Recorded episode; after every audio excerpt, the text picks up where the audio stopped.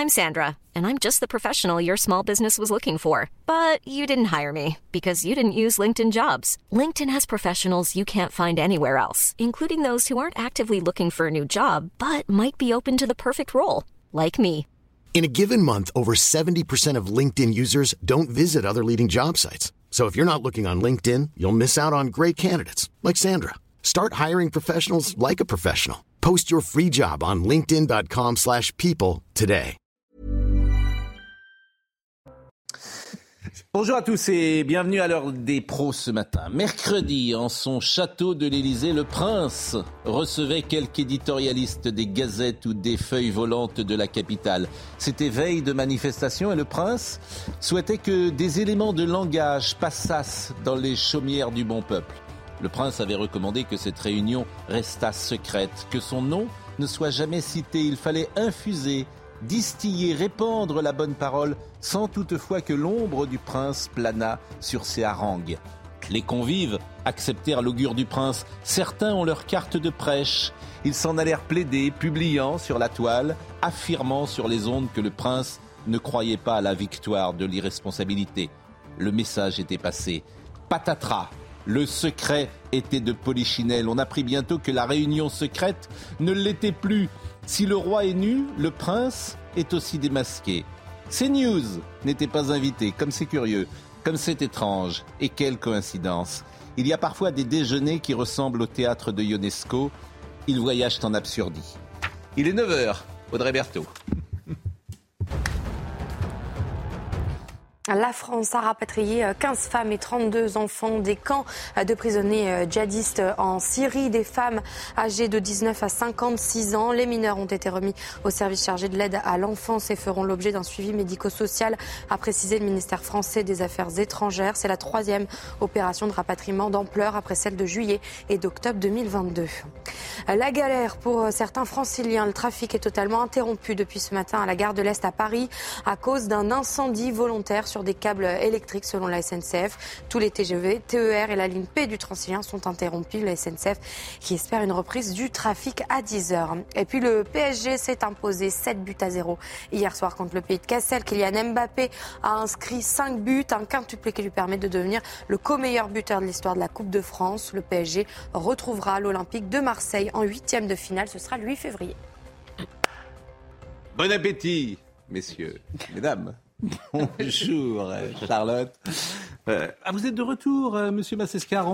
Oui, monsieur. Vous étiez en voyage? Oui. Vous savez que notre Namasté. ami, notre ami Philippe Labro dit toujours qu'il y a deux types de personnes celles qui voyagent et celles qui ne voyagent pas. T'as raison. Donc vous étiez où? Loin? Vous avez le droit de dire où vous étiez? En Inde. En Inde. Bon. Florian Tardif, le prince. Vous n'étiez pas invité alors? Eh oui, CNews n'est pas invité. On invite ceux qui ont la carte de prêche. Ce qui est intéressant, c'est qu'il a annulé ses vœux. Enfin, on avait et- et- expliqué au sein de, de l'Élysée qu'il y aurait potentiellement des vœux à la presse, c'est-à-dire Oui. à l'ensemble de la profession, lundi dernier.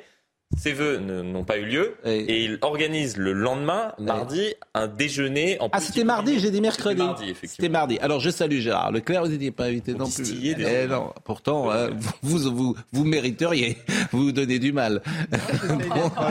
J'essaie d'être honnête et d'être dans la nuance. Et, et nous, on essaye d'être malhonnête. Moi, j'essaye Ah, tous les et- matins. Je me dis, en arrivant ici, je vais être malhonnête ce matin. Parfois, Je vais être, euh, je me, je me dis ça tous les J'ai matins. parfois le sentiment qu'il y a parfois une certaine malhonnêteté intellectuelle. oui. Ah, bah, alors- je vous le dis, quand vous posez la question, je réponds. Vous voyez Alors, franchement, malhonnête, Ouais, c'est pas mon genre. Je peux me tromper comme tout un temps, il y a un chacun. peu une malhonnêteté intellectuelle de Oui. dire que Et- le et- président ne s'exprime pas, mais qu'il s'exprime. en Oui. Mais on que parle pas, les- on parle pas du même sujet. Oui. De la même chose. Mais, mais vos, Sur amis, la- les, sur le- vos sur- amis les journalistes qui nous donnent des leçons dans toute la France entière. C'est un, vous avez, Bon. c'est un vrai Oh. débat. c'est Ah un vrai oui, débat. c'est un vrai débat. Non, Quand vous dans- commencez dans comme ça, sens je peux non, dire non, bonjour parce à que- monsieur Vincent oui. Herouet Parce qu'il Ah, a des- bah, il y a bonjour des- monsieur Herouet. vous qui en dites- C'est un vrai débat. Vous qui, en dites, vous qui en dites beaucoup de mal, Oui. il y avait au moins une chose que faisait François Hollande, c'est qu'il avait rétabli les conférences de presse. Oui. qui avaient été abandonnées par son prédécesseur vrai. Plus et qui ne sont plus. Mais quel est le rapport? Vous me parlez toujours d'un truc qui n'a rien à Parce que bah, voir. si, c'est la même chose. Ça, mais ça n'a rien à voir. si. Je dis, vous me dites c'est un vrai débat. C'est un vrai débat que des journalistes aillent à l'Élysée, acceptent quand même euh, que le président leur dise vous me citez pas, aillent dans tous les médias répondre sa bonne parole sans jamais le citer. Ça, c'est quand même un débat journalistique. Les mêmes qui nous donnent des leçons. Mais le- c'est pour ça que je dis que c'est un vrai débat. Bon, je dis que plutôt que des rendez-vous comme ça Voilà. entre quelques journalistes, moi je préférais que ce soit régulièrement. Alors, par charité ça, chrétienne, je ne citerai pas euh, certains confrères de chez La liste. Voilà. On veut la liste. Non, non, parce que ce sont des amis. Nous sommes Ah tous oui. amis dans notre milieu. c'est Ce sont tous. Qui a alors repris le alors là, il a dessert raison. Ça, Voilà. c'est toujours- Gérard a Qui a- raison. Ça, c'est vrai. Ah, ça c'est toujours fait. et ça se fait toujours. Voilà, voilà.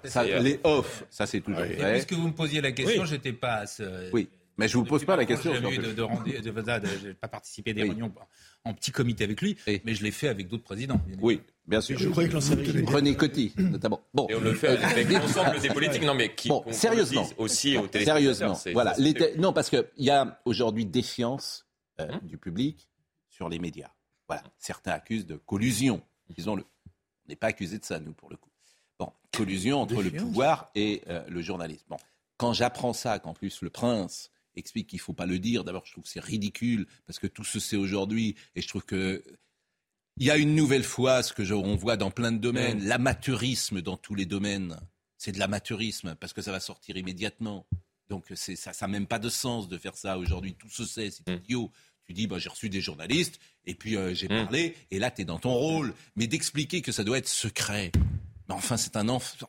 C'est Mais non, enfantin. je l'ai flatté, c'est la- une flatterie. La nouvelle circule depuis plusieurs jours maintenant au sein effectivement de, des journalistes. De, de dire aux Oui, gens- bien sûr. En fait, tu as le droit de faire entre guillemets pression. Mais c'est beaucoup ton- plus jubilatoire quand c'est secret. C'est ton job de dire moi je veux faire passer mes arguments. T'es dans ton Pas- rôle. c'est mais pas d'expliquer secret. qu'on ne doit pas te citer. C'est pas secret puisqu'on sait très bien dans le Ah, off politique que lorsque l'on lit dans la presse selon son entourage, lorsque l'on voit les propos qui ont été tenus, Alors pourquoi n'importe le quel dire journaliste comprend très rapidement que c'est le président Ah non, le lui-même public. qui a tenu. Ah non, non, vous, le public. Oui, non, mais les, les journalistes. Mais- Après, oui, le, le problème, c'est que le public, bien évidemment, estime que effectivement, a c'est raison. son Et tout lorsqu'on lit ça, voilà, C'est tout le débat entre le on et le off. et c'est tout le débat entre le on et le off qui existe avec l'ensemble des, des, des politiques. Enfin, il y a Mais qu'une chose. Je ne crois pas à la victoire des irresponsables. On a entendu ça partout. Mais qui disent voilà, on a déjeuné avec le président de la République et il assume ses propos quand même. Mais Plutôt que dire dans l'entourage du Premier ministre, c'est le sketch de Coluche. Parce qu'il y a une On s'autorise à penser dans les milieux autorisés qu'il y a d'accord même- il y a secret quand pour même une être- différence. Il y a quand même une différence majeure par rapport à l'ancien régime, c'est que euh, il n'y a pas d'entourage. Avant, il y avait des entourages, il y avait des personnes Ah, si, il y a autorisées. de si on l'entourage. réfléchit bien, ah non. Ah, moi, je peux vous Ah non, citer non, non. quelques noms Non, non, il n'y a d'entourage. pas d'entourage. Je les salue parce qu'ils sont en Non, train de nous écouter là. Ils, prennent, ils font des listes. Une personne que vous connaissez, oui. mais il n'y a pas d'entourage. On va terminer. Non, en réalité, il n'y a pas Privé de d'entourage. dessert. Il y a Emmanuel Macron lui-même. Comment? Emmanuel Alors Macron là où vous avez raison, c'est qu'Emmanuel Macron, comme toujours, il est tout seul. Bien sûr. La réforme des retraites, c'est lui. J'entendais hier une éditorialiste, ça m'a fait rire, qui disait sa retraite, c'est Diane Bienfou. Il est tout seul dans la cuvette. Oui. Et effectivement, il n'y a plus de Premier ministre, il n'y a plus de ministre, il n'y a plus rien. Il n'y a que lui. Oui. Il n'y a que lui en tout. Bien sûr. Jamais on a, franchement, jamais on a vu ça. Jamais on a vu ça. Jamais. Jamais. Il porte tout, il, du, du Covid, de la retraite. Jamais. Il n'y a plus de pare-feu, il n'y a plus rien. Mais si. Sur la réforme des On retraites. a dit, euh, on dit ça chaque fois. On dit ça. On- bah, De toute façon, avec. euh, Mais non, vous mais rappelez-vous. Vous savez ce que, eh, Gérard, Non, mais en- moi qui vous aime beaucoup, vous allez numéroter vos phrases maintenant. On va dire la phrase 2, c'était pareil avant. La phrase 3, on a toujours Bah dit oui. ça. D'abord, vous les numérotez, je vous assure, c'est plus simple. C'est plus compliqué. Hein, et parce que c'est c'est plus compliqué que ça, c'est la phrase je- 4. je En fait, c'est- En fait, c'est les mêmes phrases que vous, que vous Ah dites. oui, Donc vous les numérotez, Non. et, et- Non. et moi je non, sortirais pardon, ça n'a pas- la pas phrase tout- 3 de Gérard Leclerc. On a toujours dit ça. Non, non, ça Bah n'a oui, non, ça n'a pas Euh, toujours été comme la ça. phrase 5, Pas vrai. c'est plus compliqué que ça. Bah non. mais non, mais c'est vrai, Gérard. Non, on n'a pas toujours dit ça à François Non. Mitterrand avec quelques pare-feux, pardonnez-moi. Et puis le monde était différent. Le monde était différent. Là, voyez. Le monde était différent. Journal. François Mitterrand, merci. François Mitterrand, il allait à Venise des week-ends entiers. Voilà, personne aujourd'hui, ce serait plus possible. D'accord. Bon, euh, Florian? Non, mais ce qui est euh, dérangeant dans, dans cette affaire, c'est qu'effectivement, le président de la République aurait pu s'exprimer devant l'ensemble des journalistes, une prise de parole télévisée où il aurait pu donner clairement ce qu'il pensait des prochaines manifestations à venir. Et là, on a très bien compris qu'il ne souhaitait pas, comme ce fut le cas lors du quinquennat précédent, que sa figure soit associée à une réforme impopulaire et qu'ensuite, finalement, les Français ne soient pas contre la réforme, mais utilisent cette réforme pour être contre le président de la République, ce qui s'est Oui. passé C'est un peu tard. lors du, euh, du quinquennat précédent. On a compris la petite logique derrière lui- cela. C'est lui qui, enfin ça c'est, pardonnez-moi, ceux qui, qui- qui construisent euh, ce, ce- ce raisonnement intellectuel. Je veux dire, faut- faut- Mais c'est le raisonnement de son entourage, justement. mais c'est grotesque. C'est lui qui porte tout. C'est lui qui porte tout. On l'a vu. le- le- c'est lui qui porte tout. Il n'y a plus que lui. Les autres n'existent pas. Mais il l'a voulu. Tu l'as voulu, Georges Dandin. C'était quoi On a la, commencé avec la, la- la phrase de Chirac, c'était quoi? Je, comment? J'ordonne, il exécute à propos du Premier ministre? Oui. Ah oui. Non, c'était pas Premier ministre, c'était Nicolas Sarkozy. Nicolas Sarkozy. Oui. Mais c'était aussi, ça valait aussi. pour le Premier ministre. Ouais. Comme quoi, c'est pas très nouveau. Qu'est-ce que vous avez dit? J'ai pas. Vous avez comme quoi, ça, comme pas- quoi, pas compris. Je le redis, c'était pour. euh, C'est la phrase 3, c'est la Il phrase n'ose 3. plus parler. on disait C'est la phrase quoi? on disait, on disait c'était la même chose donc avec Sarkozy. Non, c'était pas la même chose. Je commande, il exécute. Oui, mais, Mais c'est est ce qu'il disait. enfin, mais ça se passait pas du tout comme ça. Mais il n'y a On pas. va, quel on va pas rapport passer, on va pas passer, euh, on va pas passer l'émission sur Oui, non, Nicolas oui. Sarkozy. Le mais ça s'est pas du tout passé comme ça. C'est pas vrai. C'était un 14 juillet. Bon, euh, écoutez, voilà, Monsieur le Président, si vous souhaitez venir parler sur ce plateau avec nos amis, Gérard Leclerc euh, qui fera sortira ses phrases. Voilà, ça, ça- ça sera pour avoir un échange. On est viré du Burkina Faso. On est viré de toute l'Afrique. hein. Ah oui, oui, effectivement, oui, oui. euh, Vous avez une manière de passer du coq à l'âne. Ah oui. Oui, oui, effectivement, nous avons été. On est viré de partout. Pas. La diplomatie Coquelin. française, on Hein est, on est, on est viré de partout.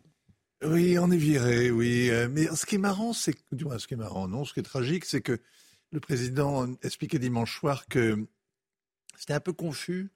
Oui. Que il attendait un éclaircissement euh, du, président de la transition euh, burkinabé, c'est-à-dire le Soudar Traoré, le putschiste qui a fait un putsch dans le putsch, euh, qui avance avec euh, dans on voit très bien où il va, mais la transition, visiblement, c'est de passer de Paris à Moscou comme, comme support, comme souteneur. Et donc, le président, vient de prendre un grand coup de pied aux fesses et on fait semblant de ne pas l'avoir remarqué. Il y a un mois, Traoré a donné 24 heures à l'ambassadeur de France pour euh, plier bagages et rentrer chez lui. On aurait pu imaginer qu'à ce moment-là, on lui répond de manière un peu virile, puisque vous le prenez comme ça, on va aussi rapatrier nos 400 forces spéciales qui sont stationnées à l'aéroport et qui d'ailleurs ne font rien depuis des mois, puisque les Burkinabés ne leur donnaient pas l'autorisation de survol du territoire. Donc les types étaient cloués au sol. Non, on a envoyé un sous-secrétaire, une secrétaire d'État aux affaires étrangères, qui a un nom grec, que je ne vais pas prononcer ici parce que je l'ai oublié, et je vais l'écorcher. Secrétaire d'État, vous ne voyez pas, Christo? Oui. Non, Ça ne vous dit rien, moi non plus. Et donc, euh, on lui a envoyé, et elle a expliqué que l'avenir du Burkina appartenait au Burkinabé et que la France était prête à s'y associer. Et puis elle est rentrée, et à ce moment-là, les Burkinabés ont dit, bon ben, ce sont les forces spéciales qui maintenant doivent déguerpir d'ici un mois. On dénonce, voilà, l'accord de sécurité. Bon, euh, revenons aux retraites et vous avez raison que c'est parfois euh, nous sautons comme ça d'un sujet dur. sur l'autre, mais bon, c'est c'est le principe de cette émission. C'est toujours Euh, une retraite. pardon? C'est toujours une retraite. Et Peut-être que le président Traoré sera invité à, à venir déjeuner à l'Élysée un de ces jours? Et qu'il repartira avec euh, des éléments de langage. Ah, il y a des gens qui, me, qui, sont attentifs à nos émissions et qui effectivement euh, euh, soulignent une des phrases que vous utilisez également, qui pourrait être la phrase 5. Tous nos voisins européens ont fait la Ah même oui. chose. C'est la, phrase Ah oui. 5. Mais- Mais, ben, on en revient à la discussion le petit, aviez. le petit Gérard euh, Leclerc illustré. Vous aviez au début, c'est-à-dire que Oui. soit on peut s'enfermer dans le pays et dire Sauf on regarde absolument pas ce qui se passe ailleurs, Oui, oui, mais- soit on essaye parce que c'est- les, les, les voisins ne sont pas forcément des idiots. Voilà, c'est tout. Oui, oui mais je veux dire, on peut aussi avoir raison contre les autres. Vous savez Oui, contre le monde entier, on peut avoir raison. Mais moi, j'en connais. Oui, bah oui. Bien sûr, je raison. connais. Je- ça- peut- Euh, dans l'histoire, c'est arrivé. Bon, Pas dans- tout le temps. dans- dans- non, mais pas tout le temps, Et bien pas tout sûr. le temps, ouais. Ah, bien sûr. Mais par exemple, il y a un type un a- jour, quoi, un type. Le monde entier. Il y a un homme un jour, vous savez, qui est parti en 1940 à Londres. Il était tout seul. Mais Oui. justement, il était tout seul contre. Ah, vous faites bien de dire ça. Bonne-. Il était tout seul contre tout le monde en France. Contre le... Bah, Contre beaucoup de gens en France, contre Oui. la majorité Oui. des Français, qui à oui. l'époque étaient oui, pétainistes. oui, contre- Bah oui. oui. Donc il faut savoir parfois être euh, seul. Seul. face aux autres. Voilà, exactement. Et ben voilà, Bravo. oui, je connais un peu ça. Eh ben oui, vous Je le vis assez souvent. Oui. Ça y est. Se voir en La De Gaulle pirouette. maintenant. Mais je ne me prends pas pour de beau. La, la pirouette est magnifique. Vous pouvez envoyer à vos dons à Sauvon, Gérard Leclerc, boîte postale 252. Vous pouvez envoyer vos dons, hein, on transmet. C'est vrai, c'est On transmet. Un sentiment de Bon. seul contre tous, Bon. euh, c'est bien. Allez, euh, les retraites. Monsieur Ménesplier. Monsieur Ménesplier. Alors, euh, on pensait qu'il avait l'autre jour dit quelque chose qu'il ne pensait pas, mais non, il le pensait. La grève, c'est bien, mais ça ne suffit plus. faut agir, faut mener des actions, des actions qui se voient, qui auront un impact vis-à-vis de ceux qui soutiennent le gouvernement. Les agents et assemblées décideront les actions qu'ils voudront mener. On va faire de la sobriété énergétique. On va certainement cibler des personnes qui mènent des activités, mais nous, on considère que leurs activités ne sont pas essentielles. On va faire de la sobriété. Euh, je fais juste une petite parenthèse. Le corps avait expliqué que les retraites seraient en déficit. Elles sont excédentaires. hein. Non. Bah si. Maintenant, parce que vous avez mal lu le rapport. Ah bon, bah, bah, c'est possible. alors. Ah, il faut le lire. C'est possible. Et Ouais. il dit le corps qu'elles ne l'a étaient- pas totalement lu non plus, puisque est- je lui ai posé hier une Oui. question. Il y avait des vœux à la presse, Oui. justement sur ce même rapport du corps, en expliquant que le déficit Oui. annoncé Oui. était euh, calculé par rapport à un taux de chômage à 7%. Or, Oui. la promesse d'Emmanuel Macron, c'est d'arriver à un taux de chômage à 4,5. Donc, Oui. soit c'est un aveu d'échec en expliquant Oui. qu'on n'arrivera pas à un taux d'emploi à 4,5, Bon. soit effectivement... Vous euh, alors vous l'avez pas lu, mais là vous n'avez pas de Si, l'ai parce qu'il l'a lu. si vous Est-ce que je- vous verrez Bon. que le, Juste une- le juste corps brièvement- disait que ce serait excédentaire. en Il y a eu la semaine dernière, contre, il y a eu la semaine dernière un audit parlementaire où se tenait euh, Pierre-Louis Bras, qui est le président du corps, comme vous le savez.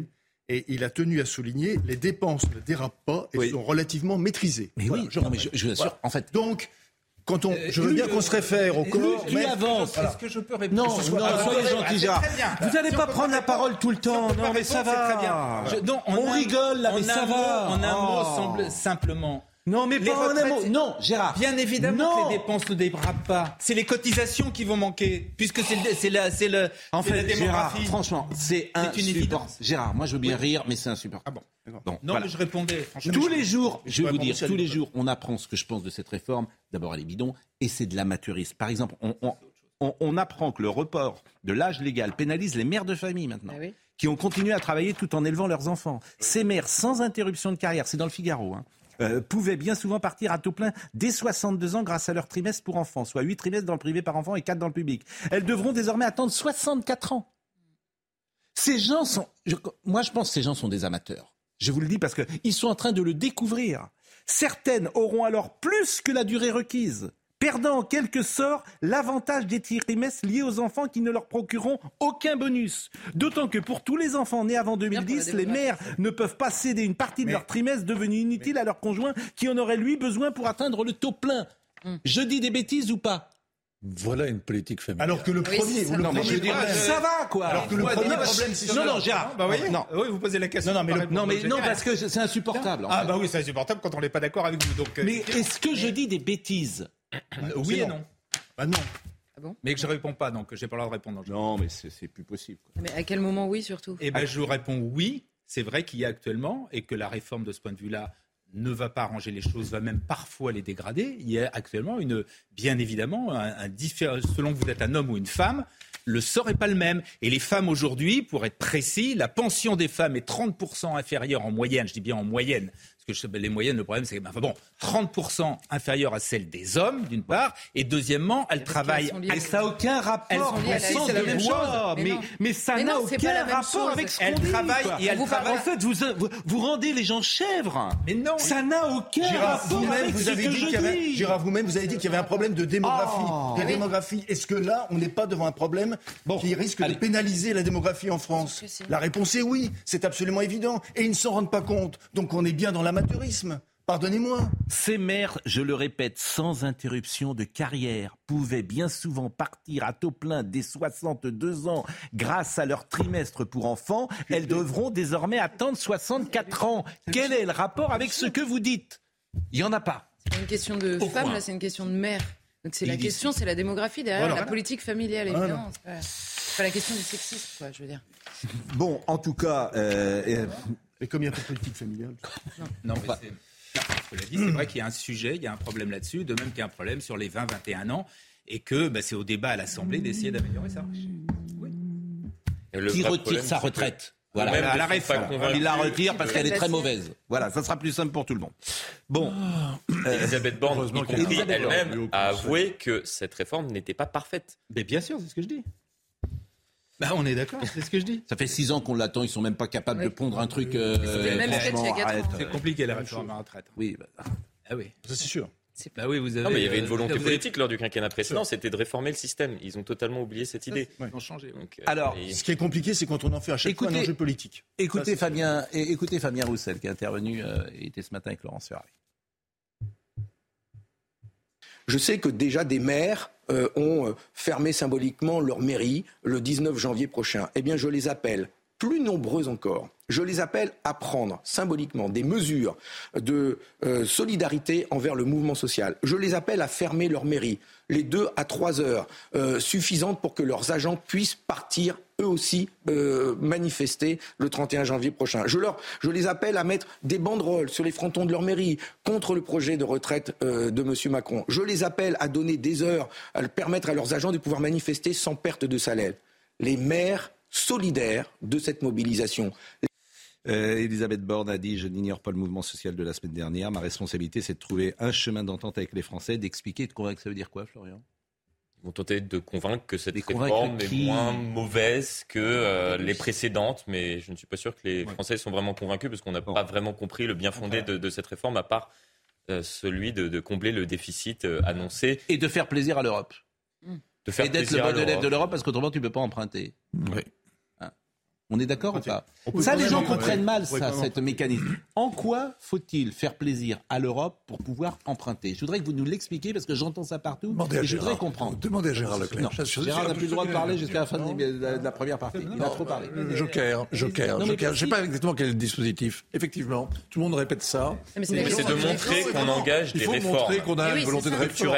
C'est la question du déficit en fait. Le- le- L'Europe demande à la France d'être de gérer correctement ses comptes, on va dire, pour euh, accéder, euh, Oui, mais enfin qui- pour être quoi, audible. quand, Comment C'est ça le problème. Mais est c'est le absurde seul parce que ça fait 40 en ans que c'est le même chantage. Mais... Ah oui, mais bon, Où on est la-. On est effectivement le, Non, mais le mauvais la, la- question que pose, Oui. la question qui est posée, c'est-à-dire que on a des déficits publics effroyables. Et évidemment, c'est là où l'État devrait s'attaquer d'abord au déficit public. Mais non, on s'attaque aux retraites. Curieusement. Parce que, évidemment, c'est plus facile de faire pression à l'État sur les Français que de se réformer lui-même. Bah oui. C'est là où il y a une imposture totale. Voilà. De déficit, par exemple, l'année dernière, c'est 54 milliards qu'on a dépensés euh, pour pouvoir rembourser comme cela euh, nos emprunts. Absolument. 54 Voilà, mais milliards, c'est- 13 Et milliards. on a balancé mais- 300 milliards euh, avec le Covid et on a fait n'importe quoi. Bon, euh, en fermant tout pendant des mois, ce qui était quand même la mauvaise, ben, ce qui était la 54 mauvaise milliards politique. Mais bon, paraît-il que les autres l'avaient fait. Je m'aperçois qu'en Suède, ils ne l'ont pas fait et qu'ils ne vont pas plus mal que nous. Mais la Suède, c'est différent, bien évidemment. C'est un pays différent. Mais ils ont fait, jamais fermé la Suède et ils s'en portent pas plus mal, je le répète. Euh, hum, écoutez, M. Martinez qui annonce euh, des fermetures peut-être ciblées. À partir du moment où le, le gouvernement s'entête euh, sur ce qui fait conflit, euh, oui, il y a possibilité qu'il y ait des journées d'action euh, pendant les vacances scolaires qui, euh, je crois, durant cette période, s'étalent sur plusieurs zones Oui. et euh, début au moins un, un mois et demi. Les vacances scolaires, c'est le 3 février. La manif, euh, c'est le 31 janvier. Donc on va entrer, là on va savoir euh, comment ça peut se passer, quel rapport de force sera mis en place. J'observe que personne ne défend cette retraite. Personne. Mm.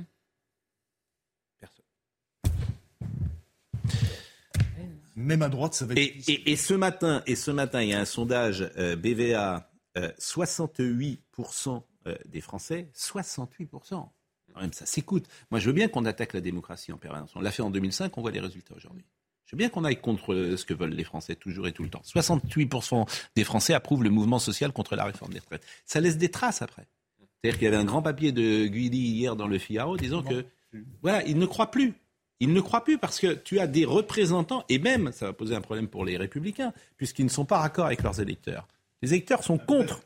C'est un vrai problème. Bien sûr. Aujourd'hui, aujourd'hui, le problème, d'ailleurs, c'est pas un hasard si demain euh, Eric Ciotti voit euh, Berger, donc le patron Mm. de la, la- la CFDT, et qu'il a vu d'ailleurs celui de la CGC, c'est exactement ça. C'est-à-dire qu'on voit bien, les Républicains savent très bien que sur le terrain, ils commencent à avoir Bah, une de leurs électeurs de plus en plus Bah, forte. évidemment.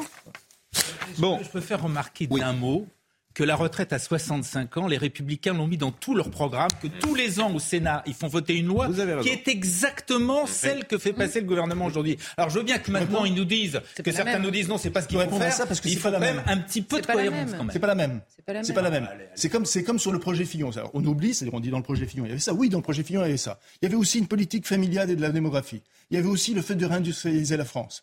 Et il y avait aussi, etc., etc. Donc ça, on prend un point et ensuite après on dit c'est le programme des Républicains. Non, le programme des Républicains, c'était une, une proposition globale. C'est tout. Bon, on marque une pause.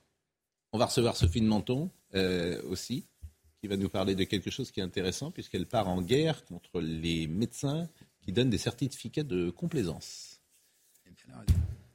A tout de suite. Il est à 9h29 et c'est Audrey Berthaud qui nous rappelle les titres. Vous vous souvenez de cette fillette agressée euh, à Roanne, le père de famille qui s'est fait euh, justice lui-même et ses trois amis sont jugés aujourd'hui. Ils sont poursuivis pour avoir passé à tabac un mineur en octobre. Ce dernier était soupçonné d'être l'agresseur de la fille de l'un d'eux. Ils sont jugés pour violence aggravée. Une grande victoire pour la biodiversité, mais un coup de massue pour les betteraviers. La France renonce aux néonicotinoïdes, se pliant à une décision de la justice européenne. Cet insecticide protège les betteraves des insectes et empêche leur jaunissement. La France s'apprêtait à autoriser une nouvelle fois leur utilisation pour 2023. Et puis la Californie frappée par deux tueries envers la communauté asiatique en 48 heures.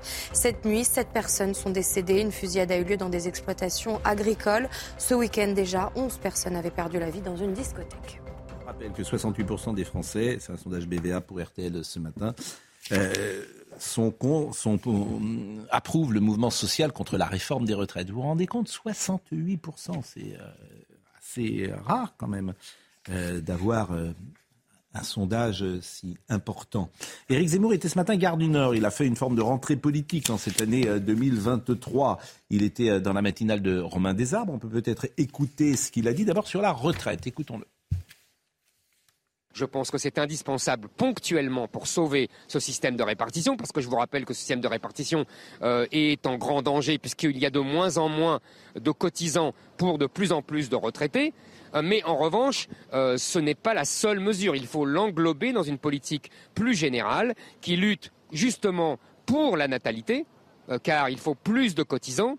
Il faut également une politique de réindustrialisation pour permettre plus de cotisants euh, qui travaillent et moins de chômeurs. Et il faut aussi euh, une politique de lutte contre la fraude sociale euh, qui euh, voit beaucoup de, retraites payées, par exemple, à l'étranger.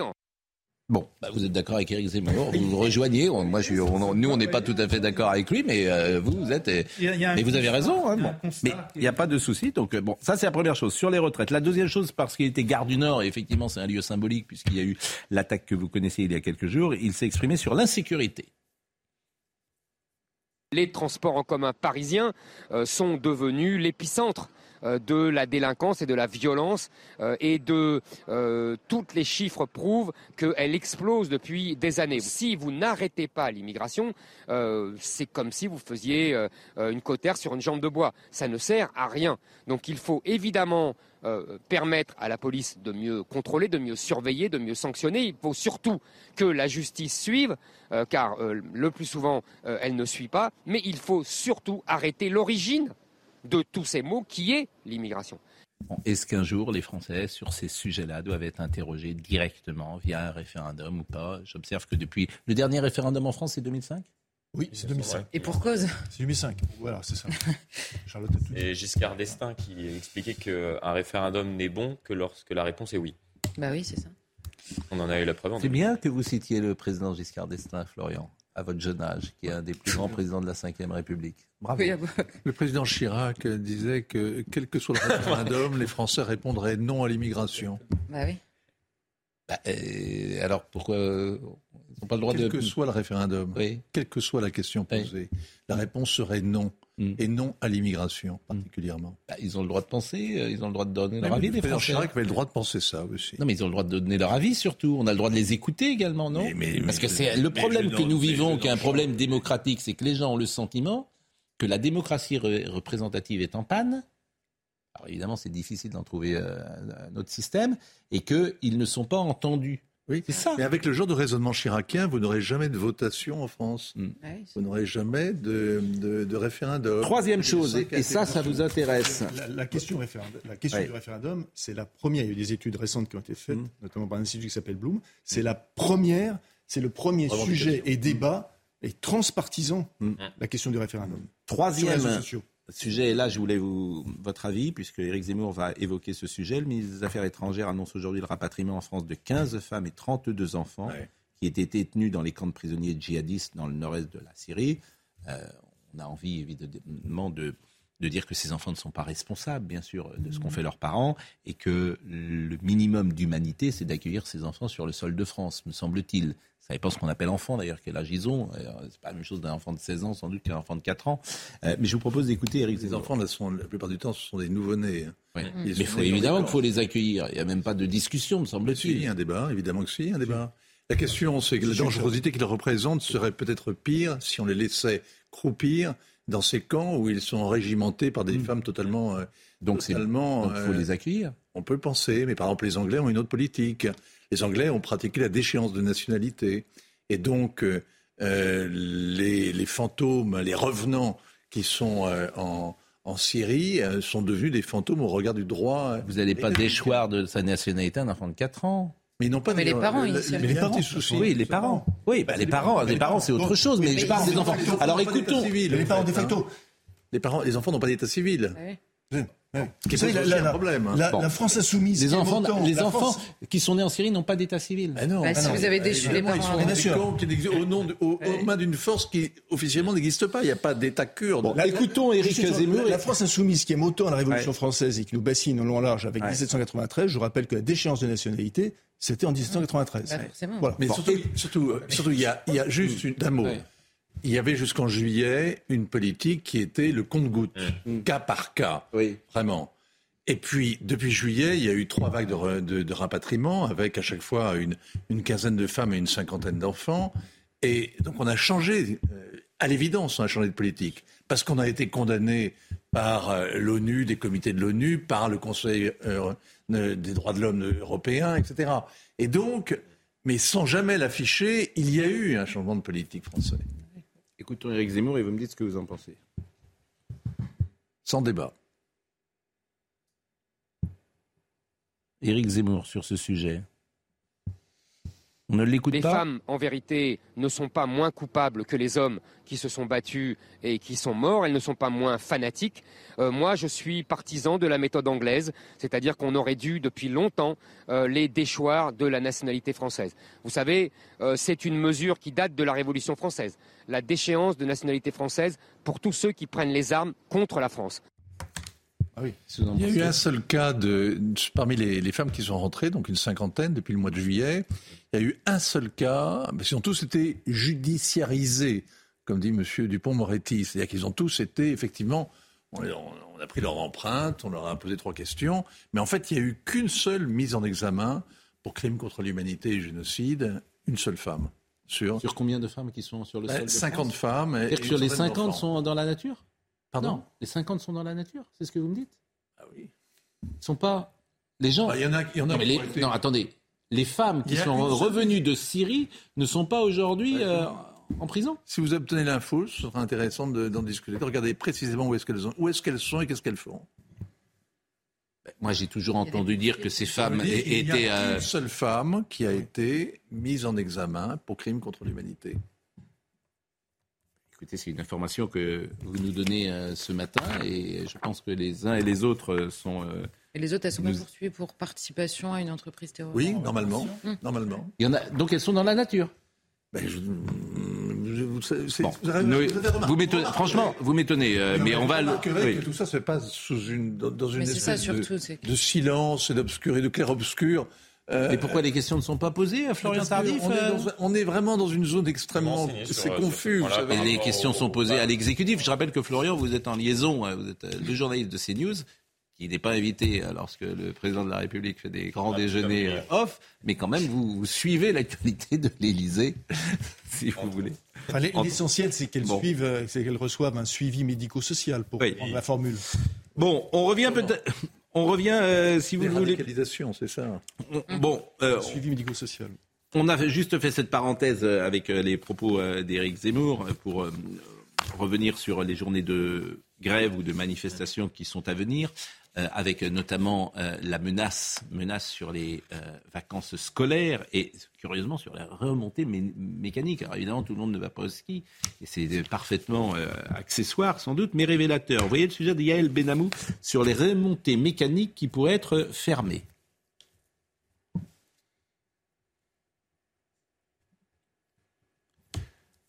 Ah, les remontées mécaniques euh, euh, qui pourraient être fermées, qui pourraient être à, l'arrêt. Donc, je le dis euh, pour notre amie Charlotte Gorzella, et on va voir le sujet. Si les saisonniers veulent faire grève, c'est pour réparer selon eux une injustice. Les syndicats des remontées mécaniques se mobilisent contre la réforme des retraites, mais cette grève sera surtout dédiée à la réforme de l'assurance chômage qui plonge les saisonniers dans la précarité les salariés doivent avoir travaillé six mois pour avoir droit à ouvrir des droits. Quand vous êtes arrivé par chance à avoir cinq mois de travail euh, sur une saison, c'est déjà pas mal pour beaucoup de, saisonniers. Donc après, on fait comment? Quand vous avez que cinq mois, vous n'avez rien. Pour autant, il est peu probable que les salariés des stations de ski soient en grève tous les jours, reconnaissent les responsables syndicaux. FO assure qu'une seule journée de mobilisation sera organisée en février, mais cette grève divise. C'est pas normal de sacrifier les vacances des gens et surtout, je pense que c'est pas bon pour la consommation.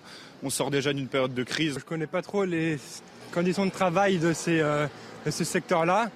Donc euh, je pense que s'ils font grâce, c'est qu'ils doivent avoir de bonnes raisons de le faire. Cette action coup de poing serait leur ultime recours pour se faire entendre. Euh, on prend personne en otage. Je pense que ce sont les saisonniers qui, depuis longue date, se font prendre en otage par des mesures qui, quelque part, ne correspondent pas à leur rythme de vie. Les syndicats des remontées mécaniques espèrent rapidement obtenir des rendez-vous et des avancées auprès du gouvernement. Bon, Florian, euh, qu'est-ce qui va se passer avant le 31 janvier? Pour l'instant, rien. Rien. L'exécutif. Euh, euh, Emmanuel Macron, il y avait un conseil des ministres qui, s'est tenu hier à l'Elysée. Emmanuel Macron aurait dit à ses ministres, alors même que le, le projet de loi de réforme des retraites euh, était, euh, était présenté, qu'il fallait tenir bon. Je cite. Hmm.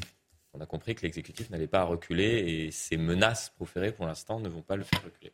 Juste là, le, ce qui va se passer aussi, c'est que euh, l'exécutif a intérêt aussi à resserrer les rangs. Hein, c'est ce qui s'est passé aussi. C'est ce qui s'est passé. Hein, voilà, c'est ce que. Voilà. Et, et, notamment, et notamment avec son allié du MoDem. Pour terminer tout à fait sur ce dossier des retraites et prendre, si j'ose dire, un peu de hauteur, le rapport entre euh, le temps de travail et euh, le temps euh, de loisir. C'est très intéressant parce qu'il a complètement changé en très peu de temps. la préférence entre argent et temps libre. En 2008, 62% des gens interrogés souhaitaient gagner plus d'argent mais avoir moins de temps libre. 62%. Et euh, c'est un sondage de l'IFOP. Euh, et 38% simplement euh, souhaitaient gagner moins d'argent mais avoir plus de temps libre. Aujourd'hui, 29% des gens préfèrent gagner moins d'argent mais avoir plus de temps libre. C'est extraordinaire, ça s'est complètement inversé. C'est une société qui change. 61% préfèrent gagner moins d'argent mais avoir plus de temps libre. C'est quand même très intéressant ça. C'est rare un changement de tendance en si peu de temps. Ça vous interpelle pas? Sondage euh, IFOP, c'est un baromètre IFOP, plus exactement. chose, ça m'interpelle pas trop parce que, mmh. Moi, ça notamment quand je vois les jeunes, c'est vrai que chez les jeunes, et y compris chez les jeunes diplômés, oui. Euh, c'est incroyable. Tous les chefs d'entreprise vous le disent, les jeunes viennent vous voir en disant euh, assez vite, combien de temps je vais travailler, qu'est-ce que j'aurai comme vacances, etc. en sens inverse, ce qui m'interpelle quand même un petit peu, c'est que j'ai cru comprendre depuis quelques semaines, quelques mois, que la première préoccupation des Français, c'était le pouvoir d'achat. Donc bah là, il y a quelque part un petit peu une contradiction. Bah je veux bien qu'ils disent. Mais non, c'est le quoi qu'il en coûte. On t'a donné de l'argent, t'es resté chez toi. Génération, génération canapé. mais, bien, mais évidemment. Vous avez donné de l'argent aux gens, ils sont restés chez eux. Vous avez, vous croyez je n'ai rien donné du tout. Mais, mais, si. Mais, mais, t'as pas, pas besoin d'avoir fait l'ENA pour comprendre que t'as dit aux gens, vous restez chez vous, on vous donne de l'argent. Ben, on est bien. Pascal Bruckner, qu'on a reçu, a fait un bouquin là-dessus. Ça s'appelle Génération Pantoufle, je crois, ou le, le, le, succès de la pantoufle. Pas dans l'excès inverse. Ah bon C'est travail, plutôt d'ailleurs des bons travailleurs. les pas les meilleurs en Europe, contrairement à ce qui a été dit. Oui, oui. Non, j'ai pas dit les meilleurs, mais parmi les meilleurs quand même. non, même pas parmi les meilleurs. Non, non, il y a au niveau de la qualité du travail. Je parle pas au niveau précisément au niveau de la qualité. Je vous dis pas qu'ils travaillent pas. Je vous dis que manifestement, ils veulent de l'argent et rester chez eux. Par exemple, une des premières questions qui est posée lors d'un entretien d'embauche maintenant, c'est combien de jours de télétravail par semaine Oui, la machine à café. de, de caricature. Non, non, pas de caricature. C'est sûrement la même question d'ailleurs qu'elle est posée Et puis, en 2023. bon, et puis euh, dans les euh, sujets aussi qui m'ont beaucoup intéressé aujourd'hui, ça c'est absolument extraordinaire, euh, les résultats du deuxième baromètre sexisme mené par l'Institut euh, Via Voice pour le Haut Conseil à l'égalité révèle une situation alarmante. Selon ce rapport, 23% des 25-34 ans estiment qu'il faut parfois être violent pour être respecté. Un chiffre qui surpasse largement les 11% de la population générale. C'est encore plus douteux que votre euh, sondage précédent, celui-là. Non, mais euh, c'est-à-dire que c'est une sorte de. C'était interprété comme ça. Ouais, c'était interprété comme une sorte de réaction post-MeToo. C'est-à-dire qu'on pourrait imaginer que MeToo euh, ait euh, modifié les rapports hommes-femmes et apporté plus de douceur ou de compréhension, vous appelez ça comme vous voulez. Et euh, il y a 14% d'ailleurs des Français qui n'ont jamais entendu parler de MeToo. Euh, 80% des femmes ont la sensation d'avoir déjà été victimes de sexisme. Oui, bah alors, bah, c'est-à-dire C'est- qu'en fait, par exemple, Est-ce que si je vous posais cette question, vous faites partie Non. des 80% Non, mais moi, quand je lis ce genre de rapport, j'ai vraiment l'impression de, de- de- d'être la seule à, à réaliser que je ne vis pas au Pakistan, en fait. C'est... C'est-à-dire que, non mais vous lisez ce rapport, franchement, vous avez l'impression d'être dans une province reculée du Pakistan, en fait. Or, on n'est pas exactement dans cette situation-là. C'est-à-dire que si vous définissez le sexisme comme certaines néo-féministes le font aujourd'hui, alors oui, on est toutes victimes de sexisme en, en permanence, quoi. Mais simplement, il y a une confusion dans ce rapport, dans ce que j'en ai lu en tout cas euh, ce matin. Il y a une confusion, encore une fois, c'est le fameux continuum des violences faites aux femmes entre la réflexion, le regard de travers, la blague et euh, le viol euh, en réunion au fin fond d'une cave. Moi, ce, ce continuum me gêne depuis le premier jour, il continue à me gêner. Et si vous mettez tout ça dans le même sac, alors oui, en effet. euh, alors oui, c'est-à-dire que la blague, la blague qui même moi me fait rire, euh, comme euh, beaucoup de femmes, euh, est considérée comme une violence. Donc franchement, que faire de ces chiffres, je sais pas. hein.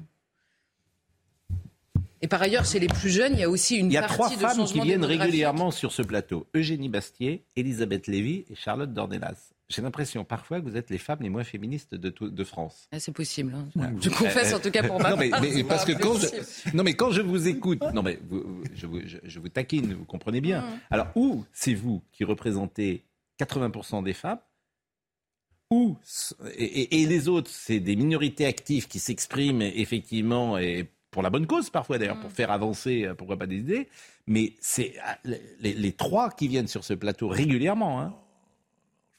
Ce que vous dites là, Pascal, est une agression sexiste absolument caractérisée. Pourquoi Ah oui. Vous osez dire à Charlotte Dornelas qu'elle n'est pas une femme. Non mais, vous- Vraiment, vraiment, c'est non, mais attends, attends, non, La bon. boucle est bouclée, c'est Voilà. bon. Non. Je suis moi-même victime, ça y est. Bon. Bon, Euh, si tu ne modifies pas la considération que tu as pour les hommes en entreprise, ils auront de plus en plus de mal à recruter et fidéliser des salariés. Si tu ne. J'ai pas compris. Bon. Et ça, c'est vrai. Ouais.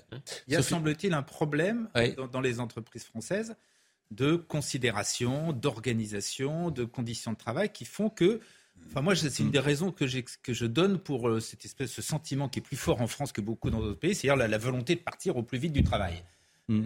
Et je pense qu'il y a un On parle plus problème. des femmes, là. Bah là, on a C'est- changé de sujet. Ah oui, là. on parle plus des femmes. Oui, mais euh, c'est. ça Oui, Ah ça- oui, non, non, mais c'était. ça pose aussi c'est- partie- Là, on a, on a changé. Ouais, mais tout, tout se tient. Oui. Ah bah, tout est dans tout, les gars. Tout est dans tout et tout se tient. Sophie de Menton est là, je crois. Sophie, bah, Sophie, elle va venir nous dire, tiens, euh, ce qu'elle en pense. Parce que je pense que Sophie, elle va être sur votre ligne, en plus, Sophie de Menton. Non, mais par ailleurs, il y a un truc que, bon. magnifique dans cette étude, c'est Oui. le contournement de la question du changement démographique dans certains quartiers. Où là, pour le coup, vous réfléchissez à la manière dont vous vous habillez, à la Ouais. manière dont vous vous comportez. entre Sophie de Menton, Bah, venez, entre ici, Sophie de Menton. Ah, qu'est-ce qui se passe? Pourquoi vous êtes en retard? Je le taxi est pas venu. L'autre s'est paumé. J'ai attrapé un taxi. Si. Mais qu'est-ce qui se passe Mais comment c'est possible Ça a été horrible. Non Et le mec disait Vous il y a voulez qu'on- 30 à l'heure, madame, je n'accélérerai pas. Il ratait tous les feux verts. J'ai failli pleurer. Ah, arrêtez. Parce que- ah oui, parce qu'à 30 à l'heure, bah oui, parce que Madame euh, Hidalgo veille. Oui, mais personne n'arrive à 30 à l'heure dans Paris. Bah, C'est-à-dire qu'on est plus à, on est, Ah en ben. bouchon, donc personne ne roule à 30 à l'heure. Je sais pas dans quelle rue vous avez roulé à 30 à l'heure. C'est parce que généralement on est à l'arrêt. Il est allé à Boulogne, à une autre adresse. Enfin, ça a été une aventure. Ben, euh, voilà, c'est pour ça que c'est bon. Alors, euh, on parlait euh, de, vous avez peut-être, vous êtes peut-être au courant du rapport du Haut Conseil, des résultats du deuxième baromètre sexisme mené par l'institut Via Voice, et c'est vrai que chacun est surpris que selon ce rapport, 23% des 25-34 hein, des jeunes hommes estiment qu'il faut parfois être violent avec une femme pour être respecté. Je trouve que ce chiffre est, est- est sidérant. Mais figurez-vous qu'aujourd'hui, c'est la journée. Pourquoi, euh, Florian, vous, euh, Bah, vous dodelinez Oui, c'est sidérant, bien sûr. Euh, Enfin, aujourd'hui, la pandémie est aussi passée par là. Hein. Oui. Ah oui. Parce qu'on les les femmes, Ah. Non, mais dans une pièce de 30 mètres carrés, c'est bon, mais dans 9 mètres carrés, c'est compliqué. Non, mais bon. Non, mais attendez. les agressions envers les femmes pardon, ont explosé. Je suis d'accord avec vous, mais- c'est un sujet- question, Pascal, si vous intéressez à cette question, elles ont explosé pendant cette période. C'est un sujet grave et je ne souhaiterais justement J'aime la légèreté, la dérision, comme vous le savez, mais je souhaiterais que sur ce sujet, peut-être nous évitions de prendre euh, trop de, de dérision et ce que, ce que disait. Mais il n'y a, pas de- il y a pas de dérision du tout, c'est Oui. un fait. Bon, alors, un fait. en revanche, Le fait, c'est un problème va- de Gérard. violence faite aux femmes en France en particulier. Gérard, Gérard. Quand on compare avec là aussi avec les autres pays, excusez-moi. Euh, C'est un problème en France. Aujourd'hui, c'est la journée internationale du sport féminin. S'il vous plaît. Bah, Sophie, vous arrivez, vous non mais vous parlez pas à votre voisin d'abord. Voilà.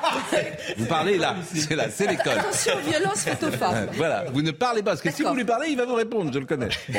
Euh, c'est la journée internationale des sports féminins aujourd'hui. Et je vais vous monter une petite archive. Moi, j'adore les archives parce qu'on voit quand même de Caroline quel Mécari. monde nous venons. Comment? Avec Caroline Mécari, je sais. Non, non, une petite archive. On est en 1955. On est à la télévision française. Est-ce que vous voulez euh, écouter comment on parle du football féminin à la télévision française en 1955 parle, C'est pas si vieux que ça. C'est 70 ans, c'est pas si vieux que ça. D'où nous venons? Voyez cette archive qui fait sourire, bien sûr, mais qui est euh, exceptionnelle. Que pour la première fois on présente du football féminin en Hollande, il n'y a pas de quoi en faire un fromage. D'ailleurs, la prudence, qui est mère de la sûreté, doit être aussi la mère de ces jeunes joueuses, car elles paraissent très timorées. Quant à la lutte pour la balle, elle ne dépasse jamais pour ces ballerines du football le classique entre chats.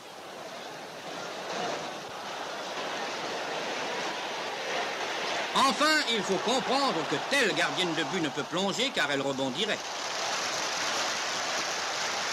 Quant à l'autre, son indéfrisable lui interdit de faire une tête. Et puis, tout compte fait, pourquoi ne pas rentrer à la maison faire le ménage? C'est sidérant. Oui. C'est sidérant. Je veux dire, po- euh, je veux dire, à, à la télévision française, un commentateur dit pourquoi ne pas rentrer faire le ménage? Elle rebondirait. euh, elle ne peut pas plonger parce qu'elle rebondirait et son indéfrisable. C'est. De Gaulle pas- n'a quand même pas dit, et pourquoi pas un secrétariat d'État au tricot? Oui. Oui, mais ça nous. Je veux dire, quand on moque parfois d'autres sociétés qui sont en retard sur euh, la place de la femme dans la société et des civilisations même. Bon, c'est nous. Euh, dire ça, en mieux 1900. pas lui taper dessus non plus. hein. Non mais c'est Oui. oui, c'est nous en 1955, c'est la France en 1900. Quand on dit c'était mieux avant, pour le coup, c'était pas mieux avant. Ah, le problème, c'est que Non, Sophie, mais une partie de la je, je comprends ce que vous dites, mais Bah, je comprends, oui, quand vous dites pourquoi qu'une femme euh, fasse le ménage, j'ai. C'est le père de quatre filles qui peut dire Oui, je, mais- je suis content que mes filles soient dans une société où euh, on les renvoie pas à cela, oui. Mais on en était aux violences, c'est pas pareil. Il y a le statut, effectivement. Et euh, est-ce que on a euh, moins de violence aujourd'hui? Je suis pas si sûre. Bah, je, je- je C'est pense. les femmes dans le foot, c'est les femmes dans le sport, là. Mais oui, C'est non, mais- c'est un comme commentateur, bon, voilà. Bah, euh, Vous les pensez que commo- vos parents parlaient comme ça? Pensez des- que vos parents parlaient comme ça Pas des- du des- tout, enfin. Des filles qui faisaient du sport? Je n'en sais Non. rien, j'étais pas là en filles tout court, 55, euh. mais dites pas de mal du commentateur sportif avec Non, le non, mépris que vous non, mais affichez. je veux là. dire, c'est un. Non, un c'est les femmes confrère, dans le C'est un sport. confrère journaliste. Non, mais c'est révélateur d'une époque. C'est une époque. C'est une époque. une époque où vous n'aviez quasiment pas une seule femme députée, Oui, vous n'aviez pas exactement. une femme ministre, Je- vous avez pas un de télévision. Je suis désolé de vous le dire, mais- hein. Y Chez les, Hervouettes, chez les Hervouettes en vacances, chez les Hervouettes en vacances, quand il y avait une table familiale, qui était toujours debout à la cuisine en train de faire les plats et de servir les hommes. Qui Vous avez dit qui Ah oui, vous aviez des gens. Vous aviez dit des gens. Bon, oui, parce que vous êtes dans votre château, évidemment. Vous aviez. Ah. C'était. Ah oui. C'était. C'était. euh, Dans les châteaux. Bien sûr, bien sûr, bien sûr. D'Odet, vous savez. Bien, sûr. Allez, la pause. la pause, s'il vous plaît, Madame de Menton. Soyez disciplinée ici. Ça ne rigole pas. Je salue André Caspi qui nous a rejoint et ce livre est formidable. Mes chroniques américaines aux éditions euh, L'Observatoire. Euh, vous êtes professeur à la Sorbonne, historien spécialiste des histoires de les États-Unis et chacun vous connaît. Quand je dis que c'est formidable, euh, parce que on est d'abord on s'intéresse toujours à ce qui se passe aux États-Unis parce qu'on se dit que ça va arriver en France. Mais avant, on, ça arrivait, paraît-il, dix ans plus tard. J'ai l'impression maintenant que ça arrive dix jours plus tard. Que- Dix jours plus tôt, parfois. oui, bah, bon. Et, et- et- et donc, euh, c'est c'est très intéressant de vous lire, et notamment le wokisme qui nous fait peur dans les universités, etc. On, on en parlera longuement tout à l'heure, mais vous dites dans ce bouleversement sociétal plus encore que linguistique, les Français portent une lourde responsabilité. Ce sont nos philosophes, Michel Foucault, Jacques Derrida, Jean-François Lyotard, moins connu peut-être, et quelques autres qui ont appris aux Américains que le modernisme n'avait plus sa raison d'être, qu'il fallait passer au post-modernisme, que toute pensée est une construction qu'il est urgent de déconstruire. Oui, c'est-à-dire qu'en fond, il y a des passages entre les États-Unis et la France. Alors, en général, c'est plutôt des États-Unis vers la France, mais en l'occurrence, vous venez de le rappeler, c'était de la France vers les États-Unis. Ça se passait dans les années 70-80. Ça a pris quelque temps pour s'implanter aux États-Unis. Et euh, c'est devenu, en somme, une sorte de religion aujourd'hui. Euh, il faut être euh, woke, il faut être éveillé pour pouvoir, en somme, circuler librement dans la société américaine. Euh, je reconnais votre délicatesse, parce que c'est pas moi qui le rappelle, c'est vous qui l'écrivez. mais, mais en revanche, on va en parler bien sûr euh, en- ensemble. Audrey Berthaud nous rappelle les titres.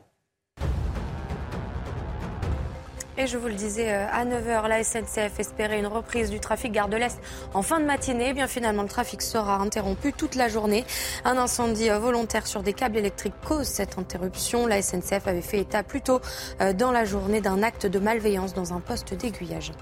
Des victimes d'influenceurs portent plainte pour escroquerie et abus de confiance. Une action collective en justice a été engagée par plus de 80 personnes. Ils estiment avoir été arnaqués en investissant dans des produits financiers vantés par des influenceurs.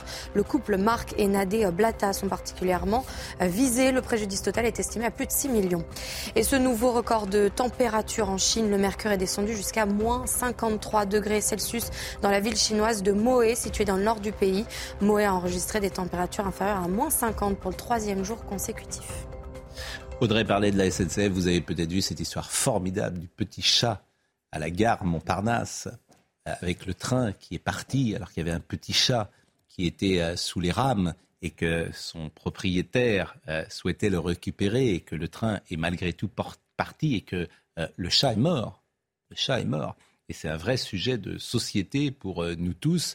La SNCF n'a pas voulu reculer le départ du train. La SNCF n'a pas voulu que la dame aille sur la voie pour appeler son petit chat. C'est très intéressant comme sujet parce que les gens sont scandalisés sur les réseaux sociaux. Ça fait le buzz tout le week-end. Euh, moi, j'ai des gens autour de moi qui m'ont dit le chat fait partie de la famille. On ne part pas, le train ne part pas sans que le chat. on- on- C'est-à-dire qu'il fallait euh, vider toutes les rames. Ben oui, non mais je sais pas, ce C'est que ça vous c'est laisse Inde. quoi C'est pas en Inde que ça se passerait. Non mais ça, ça vous laisse quoi Mais non, il y a, Non, il y a- non, non, il y a c'est un élément, il y a un élément moi qui me, alors je, vais me faire, euh, pardon, pourrir, c'est c'est pas, c'est pas grave, hein, mais il y a un élément quand même que je vois sur les réseaux sociaux qui moi me gêne en permanence, c'est euh, des, les prénoms qui sont donnés aux animaux domestiques, des prénoms euh, de Jean-Louis. garçons ou de filles qui sont Gérard. donnés. Moi j'ai un chat, il s'appelle Gérard. Voilà. C'est un chat. c'est un, petit chat. C'est un chat. En même Mais temps, vous on lui n'a avez- pas- vous lui avez- enlevé les coussinets et les, les griffes. hein. Non. On n'a pas toujours parlé des, des, des chats écrasés. Non mais c'est intéressant. Qu'est-ce qu'il fallait faire? Est-ce qu'il fallait arrêter le train? C'est une question que chacun euh, peut se poser. Le fait, que- le, le fait qu'il y ait un animal domestique. Moi j'ai eu cette discussion hier soir avec euh, ma fiancée. Il y a deux chats, Lilou et Gribouille. Lilou et Gribouille sont dans la maison. Elle m'a dit si un des chats est sous la rame, euh, le train part pas. Elle se met devant le train. Elle va le chercher sous la rame. Il y a les enfants qui sont là. Les enfants, ils veulent pas non plus. Lilou et Gribouille, euh, on les laisse pas. D'autres choses, ça. Parce qu'effectivement, Oui, on aime son animal et on a une espèce de réflexe. Si c'est un chien, n'en parlons pas. Euh, ben, J'aime autant les chiens et les chats, attention. Euh, mais euh, il y, a, il y a vraiment. Est-ce que le train devait partir Mais- mais ou pas Non, mais. Bon, y a- on fait un sondage. Est-ce que le train devait partir ou pas? Oui ou non? Je pense que oui, mais. Oui ou non? euh, Le train devait partir.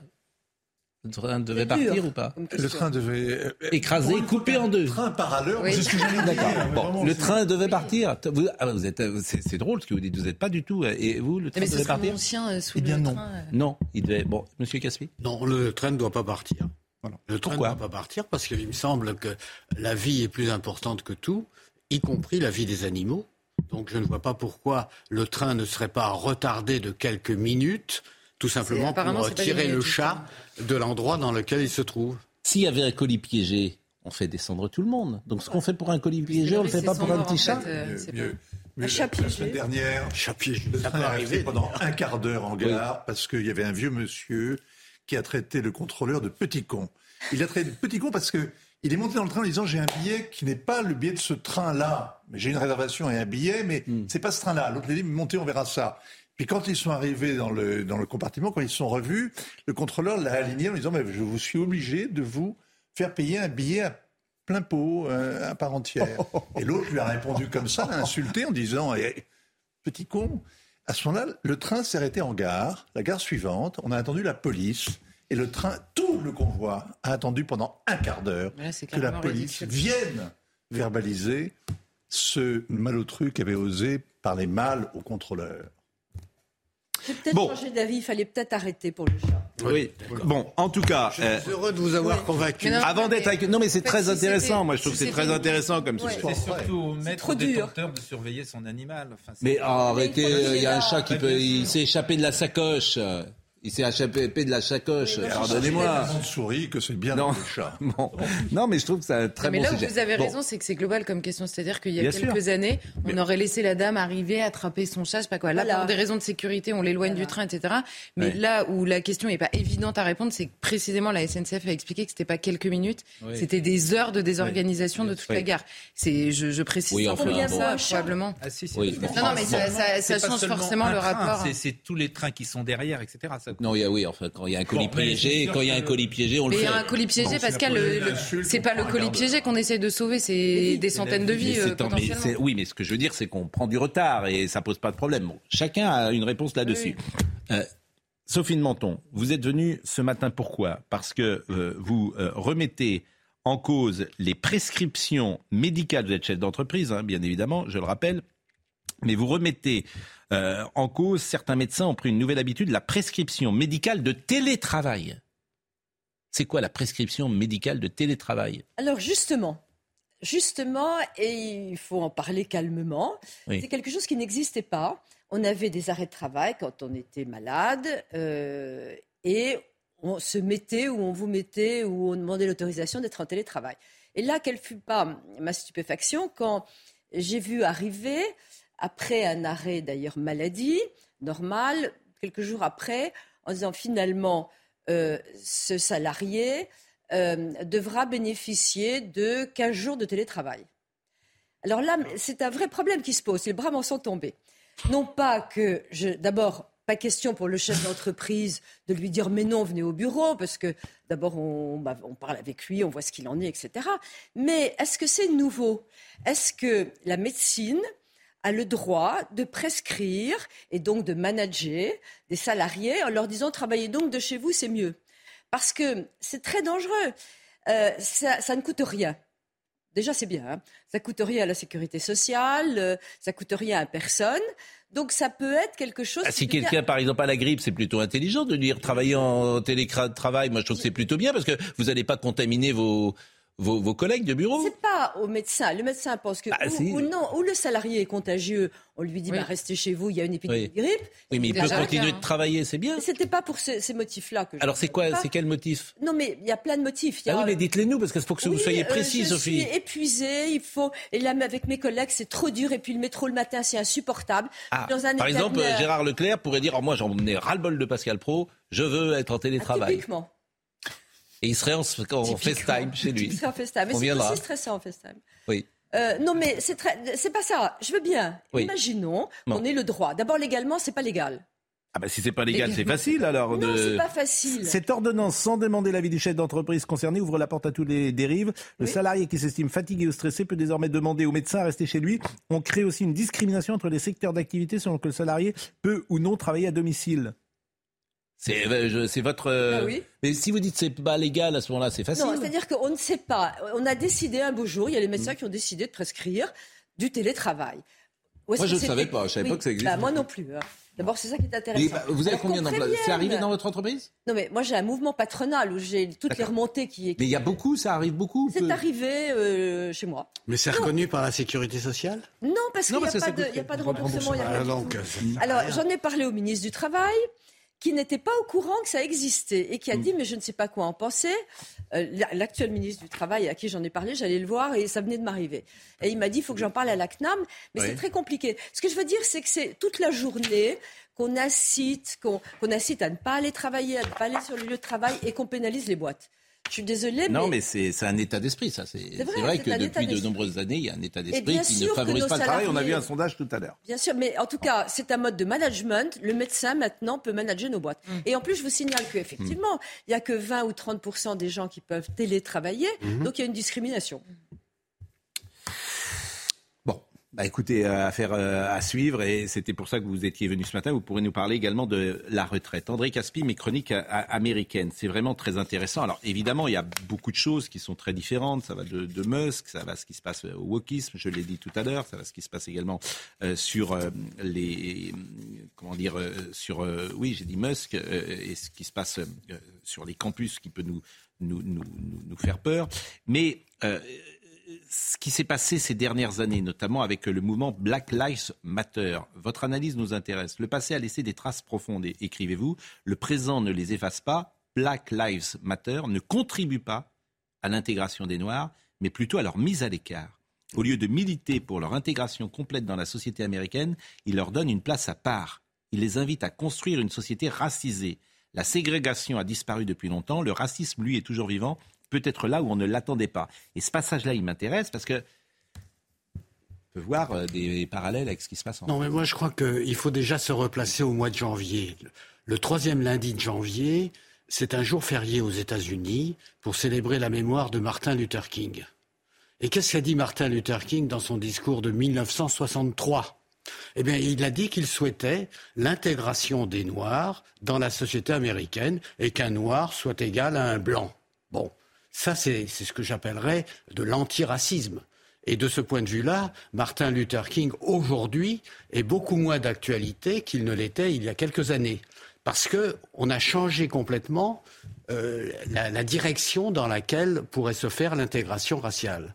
Et cela s'explique par euh, la volonté de bon nombre de gens dans la communauté noire, pas tous, mais de bon nombre d'entre eux, de faire bande à part et de montrer en somme qu'ils ont un rôle particulier dans la société américaine, c'est-à-dire au fond c'est le refus de l'antiracisme. Et c'est pour cela que il me semble que l'anniversaire que l'on célèbre de Martin Luther King va à l'encontre même des directions dans lesquelles s'oriente la Mais communauté ils noire s'en d'aujourd'hui. défendront. Est-ce que vous dites là pourrait être jugé par eux comme un propos raciste? Oh bah écoutez, euh, je prends mes risques. Hein. Oui, mais je suis chez vous, euh, par conséquent, j'espère que vous me protégerez. Mais euh, en ce qui me concerne, l'antiracisme, je ne crois pas beaucoup. hein. L'antiracisme, vous n'y croyez pas beaucoup Non, je ne crois pas beaucoup que ce soit mon cas. Oui, non, mais j'en- j'entends bien. Euh, est-ce qu'il y a, euh, comment dire, ce, ce mouvement-là qui est aux États-Unis, est-ce que vous le voyez également en France aujourd'hui? Alors, en France, c'est un peu différent. C'est-à-dire que la communauté noire n'a pas tout à fait euh, la même histoire qu'aux États-Unis. Mais aux États-Unis, il est évident que les Noirs euh, correspondent à peu près à 12-13% de la population. Ce qui veut donc dire qu'il y a aussi toute une histoire qui est derrière la communauté noire. Il y a la ségrégation raciale, il y a la guerre de sécession, et il y a la séparation entre les races. Euh, N'oubliez pas, par exemple, qu'en 1944, lorsque les troupes américaines débarquent en Europe, les Noirs ne font pas partie des premiers envois de troupes euh, sur le sol normand. Euh, ils viendront un peu plus tard, et non pas tellement en tant que combattants, mais en tant que euh, chauffeurs euh, de camions. C'est plus tard qu'il y aura une division noire. Donc ça veut dire que même en 1944, lorsque les Américains viennent nous libérer, les Noirs sont à part, c'est-à-dire qu'ils ne sont pas intégrés dans l'armée américaine. Et l'intégration, elle, est postérieure, elle est le fait euh, essentiellement du président Truman, c'est-à-dire à partir de 1948. Donc ça veut dire que il y a une progression dans la société américaine, une progression petit à petit vers l'intégration de toutes les communautés. Et ce que je dis pour les Noirs vaut aussi, par exemple, pour les Asiatiques puisque actuellement il y a eu euh, plusieurs attentats dans la communauté asiatique de Californie commis par des Asiatiques. Et là, on se pose la question, euh, euh, comment est-ce possible que des Asiatiques tuent des Asiatiques? Ben, C'est-à-dire qu'en fait, il y a une communauté asiatique qui est extrêmement importante en Californie. Et cette communauté asiatique, au même titre que la communauté noire, revendique euh, son autonomie, revendique son originalité. Et je crois que c'est cela qui caractérise la société américaine. Euh, guerre de sécession, euh, conserver les statuts, faut-il abattre les statuts les plus représentatifs du Sud esclavagiste? Le général Lee ne possédait pas d'esclaves, mais il a commandé les armées de la Confédération. Mhm. Les autres généraux du Sud, les hommes politiques qui en prenaient la séparation et gouvernaient la Confédération, doivent-ils sortir du Panthéon national? Et ça aussi, on se pose les mêmes questions aujourd'hui pour nous. Je voyais hier, il y avait un député qui parlait de Napoléon, qui parlait de Louis XVI. Vous avez Mhm. peut-être vu euh, les tweets de ce député de la France insoumise. Mais il y a eu Euh, un débat à Rouen sur la statue de Napoléon. oui, bien sûr. Alors, on prend, euh, euh, on prend des lunettes de 2022 pour juger 1804. Tout le monde convient que ça n'a pas de monde, sens. Tout le monde convient. Mais il n'empêche, ça infuse dans l'opinion publique. Et les plus jeunes réduisent parfois Napoléon à esclavagiste. C'est-à-dire que pour eux, Napoléon égale esclavagiste. Et on l'a vu au moment du bicentenaire, par exemple. C'est sidérant parce que euh, ce travail-là par l'éducation nationale n'est pas fait. Et parfois, euh, ces enseignants-là euh, sont convaincus de ces thèses-là. Oui, vous avez tout à fait raison. C'est-à-dire qu'au fond, ils ne savent même pas. Tenez, dans ma commune, je ne citerai pas le nom, il y a une avenue Foch. Je me suis toujours demandé si les jeunes d'aujourd'hui savent ce qui était Foch. Parce qu'il y a un café dans l'avenue Foch qui s'appelle Le Foch. Et je crois que beaucoup de jeunes aujourd'hui pensent que Foch, c'est simplement le nom d'un café. Je trouve ça non, mais bien quand même mais- un peu regrettable, si vous me permettez l'expression. C'est-à-dire qu'au fond, euh, il y a quand même une, une perdition, une, une perte. Oui, mais il y a une volonté dans ce que je dis là. En plus, il y a une volonté de, comment dire, de changer l'histoire euh, avec des, avec une, euh, avec des lunettes d'aujourd'hui Oui, sur Napoléon. Vous voyez ce que je veux Il y a changer l'histoire et il y a ignorer l'histoire. Oui. C'est-à-dire les deux vont ensemble. hein. Oui. Bah, c'est. Bah, on commence par l'ignorer, comme ça on peut la changer. Oui. Non, mais la haine de soi, ça, oui. En 2002, on n'a pas célébré Austerlitz, l'anniversaire d'Austerlitz. Mm. Par contre, la France a envoyé une frégate pour célébrer Waterloo avec les Anglais. C'est vrai, c'était exact. Oui. Mais, mais, mais convenez, qu'est- qu'est-ce qu'on fait? Euh, euh, Comment vous l'expliquez, ce phénomène? Je crois qu'il y a de la musique. Il y a de la musique là, non? Ah. Il y a une petite sonate qui s'est mise en, en place? Ça, c'est un téléphone peut-être mais il est là-bas. C'est joli d'ailleurs. hein. Je crois que c'est votre téléphone. euh, C'est votre téléphone Oui, mais il n'est pas, dans- il est pas dans le studio. Oui, bah, il n'est pas dans le studio, mais on l'entend bien. C'est quand même. C'est parce que- de Mozart. Oui, ah bah, euh, écoutez, pourquoi pas Euh. Bon, mais euh, co- comment dire, cette volonté euh, de parfois de l'éducation nationale qui est idéologique. Oui. Disons-le. Idéologique et en même temps, euh, je ne suis pas certain que ce soit toujours de l'idéologie, parce que c'est souvent de l'ignorance. Donc euh, ça veut dire qu'au fond, euh, on ne sait plus très bien comment enseigner l'histoire. Et On ne sait plus très bien quelle place l'histoire doit avoir dans l'enseignement. On restreint le nombre d'heures d'histoire pendant lesquelles on enseigne. Donc c- tout cela, ça fait que vous avez une générations aujourd'hui qui euh, ignorent largement ce qu'est l'histoire. Je vais vous donner un exemple. Jules Isaac. Jules Isaac a été un grand historien qui a euh, patronné une immense collection euh, de, de manuels d'histoire qu'il a écrite entre 1923 et 1930. Et puis son influence a duré euh, bien plus longtemps que cela. Eh bien, Jules Isaac écrivait un manuel d'histoire de sixième qui a 200 pages. 200 pages pour la sixième. Et à la fin de chaque chapitre, il y avait des indications bibliographiques pour des, pour des enfants qui ont 11-12 ans. Donc ça, vous voyez la, la différence qui s'instaure aujourd'hui. Alors regardez ce que sont les manuels d'aujourd'hui et vous comprendrez combien l'histoire est négligée. Oui, mais là vous allez affliger Gérard Leclerc parce qu'il va vous dire que les, les jeunes d'aujourd'hui en savent beaucoup plus dans plein d'autres domaines, macramé, informatique. euh, Je ne dis pas le contraire. Oui. D'accord, et alors Ayant fait des, des études d'histoire, je regrette. Et c'est pas une disparition euh, anecdotique, c'est Oui. évidemment volontaire. Enfin, je veux dire, C'est a- volontaire, parce que je vous trouve un peu. euh, Pardonnez-moi, pas naïf, je ne vais pas employer ça, mais, mais vous. vous Je revendique ma naïveté. Mais non, mais Il y a- il y a- vous ne pensez pas qu'il y a une idéologie très forte Vous dites ignorance. Moi, je pense que derrière, il y a une volonté, dans tous les domaines, d'abîmer ce que nous fume, euh, notre histoire.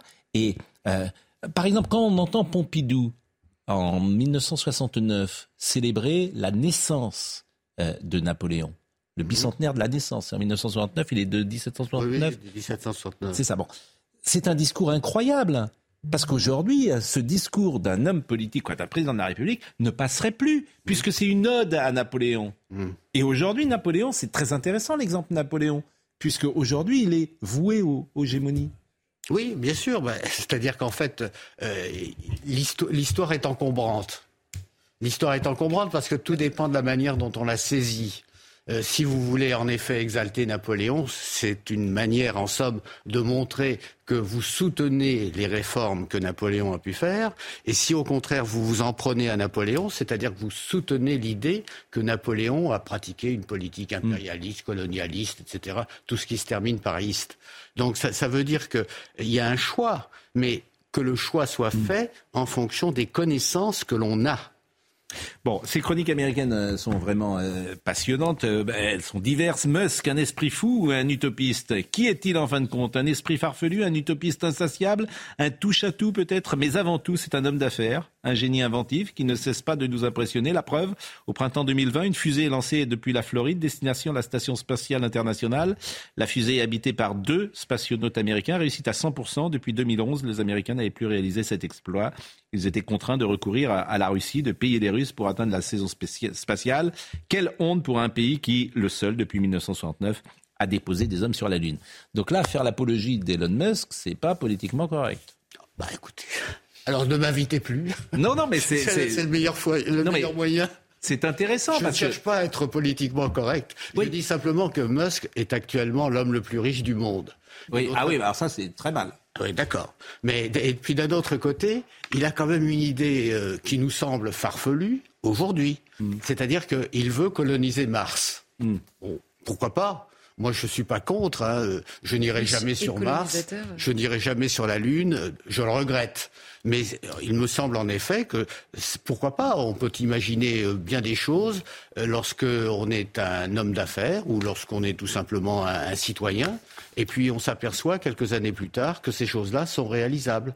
Est-ce que l'on pouvait imaginer, par exemple, au XVIIIe siècle, qu'il y aurait des automobiles qui circuleraient à l'essence ou qui circuleraient à l'électricité ou qui seraient hybrides? Non. Ben, c'est cela au fond Musk. Musk, c'est l'homme qui invente, c'est l'homme qui, euh, qui, euh, qui, en somme, imagine des choses qui sont inimaginables. Est-ce que vous imaginez que Biden sera réélu? Non. J'espère que non. Mais ça, c'est mon point de vue. Hein. C'est-à-dire que non vous- seulement c'est mon point de vue, mais en plus, je ne vote pas aux États-Unis. C'est-à-dire que la présidence Trump vous paraît euh, plus efficace ou supérieure à celle de Biden? Écoutez, en 2000, euh, les, dernières élections, c'était en 2020. En 2020, c'était la bataille des septuagénaires. Hein, parce que Musk, euh, pas, pas, pas Musk, mais euh, Biden avait à l'époque 78 ans, et sauf erreur, Trump devait avoir 74 ans. Donc, si on passe de la bataille des septuagénaires à la bataille des octogénaires, alors là, je ne reconnais plus les États-Unis. Et vous pensez que le gouverneur de la Floride... Ah, il a plus de chance, oui. Et monsieur De, de Santis, oui, certainement. Hmm. Parce que De Santis, c'est- Trump, mais euh, peut-être plus arrangeant, euh, plus politique, euh, moins brutal. Et en ce sens, je pense que De Santis a de fortes chances d'être candidat. Alors je ne sais pas s'il a des chances d'être élu, mais il a des chances d'être candidat. Il Oui. n'y a pas de retraite aux États-Unis. Pardon? Il n'y a pas de retraite aux États-Unis? Non, mais euh, il, faut, faut- il, faut, il faut essayer d'être candidat. Bon, ben, Non, mais je dis il n'y a pas de retraite. euh, vous avez compris le- la, la liaison, que- la passerelle que je faisais avec la situation euh, française. Il n'y a pas la, la retraite à la française euh, n'existe pas aux États-Unis. C'est un bel exemple pour, gagner les, sen- pour garder les seniors dans l'entreprise. hein. Oui, ah bah, de faire bosser tout le monde jusqu'à 90 ans, oui, ça c'est sûr que s'il n'y a pas de retraite, ils vont pas, ils vont pas aller dans la rue, ils vont pas être homeless. Et vous savez qu'il y a des entreprises qui cherchent comment Oui. se séparer de salariés qui ont 75, 76 ans. Où ça, aux États-Unis ou en Non, France? ici. Ah non, 70 Mais ans, c'est l'âge. de- Absolument. Ah non, à Les 70 ans, tu peux les virer n'importe qui, c'est l'âge légal. Non, se séparer, je connais beaucoup d'entreprises qui n'a qui. Vous connaissez qui des entreprises, quoi il y a des faire gens de pour se séparer 76 ans. De 72 ans, Le souci, le, le- Ils ont un le cœur. plus fréquent, c'est quand même Oui, pas, c'est c'est quand plutôt même pas- l'inverse. c'est plutôt que les Mais ça existe aussi. à partir de 55 ans, essayent de se séparer. Vous avez parfaitement raison, il faut savoir, le on en parlera peut-être tout à l'heure. Ben, on peut en parler euh, d'ailleurs. euh, on termine juste avec euh, les États-Unis et ce système social américain qui est quand même moins efficace sans doute euh, que le système social français. Oui, Je- mais il est en, en plein progrès, hein, parce qu'avec euh, le vote déjà ancien du Medicare euh, Mm. et de d'autres mesures de ce genre, il y a quand même des protections sociales qui s'accroissent. Elles n'ont n'ont pas atteint le niveau français, Mm. c'est évident, parce que pour les Américains, il y a une liberté individuelle qui est, qui est essentielle. Mais il n'empêche que aujourd'hui, le système américain n'est pas exactement ce qu'il était il y a 50 ans. Donc il y a eu quand même des transformations qui ont été faites. Je pense que Vincent Hervouet est de mon avis. Moi, je me demandais si euh, un médecin américain pouvait prescrire un télétravail à un salarié. euh, Ça dépend du prix que vous le payez. Oui. Ah oui, ça c'est très cher. Bon, un mot euh, d'un procès qui nous les intéresse. que- américains sont très chers. Et des avocats, vous avez. Un mot d'un procès qui nous intéresse parce que euh, il est et Noémie Schulz. Je ne sais pas si on va pouvoir, euh, euh, elle- si elle va pouvoir être avec nous, mais vous savez que quatre hommes comparaissent euh, aujourd'hui pour violence aggravée devant le tribunal correctionnel de Roanne. Ils sont poursuivis pour avoir passé à tabac un mineur en octobre 2022. Ils le soupçonnaient d'être l'agresseur de la fille de l'un d'eux. Ils encourent sept ans de- d'emprisonnement. Euh, c'est est-ce qu'on peut se faire justice soi-même Vous vous souvenez sans, doute de cette histoire. Et peut-être, euh, si vous avez oublié euh, quelques tenants et aboutissants, je vous propose de voir le sujet de Noémie Schulz sur ce père qui s'était fait justice. Écoutons-le, regardons-le. Le 28 octobre dernier, ce père de famille quitte le palais de justice de Roanne sous les applaudissements. Dans sa poche, une convocation devant le tribunal correctionnel. Son avocat l'affirme, il a beaucoup évolué depuis trois mois et regrette aujourd'hui sa violence. Les violences, il ne les revendique pas, il les regrette profondément. Il exprimera des remords devant la juridiction par rapport à l'attitude qu'il a eue et il expliquera que cette attitude a pour origine la colère qui était la sienne euh, quand il s'est retrouvé en présence de cet homme. Il a pensé à ce qui avait été fait sur sa fille et pendant quelques secondes, il a perdu un peu la raison.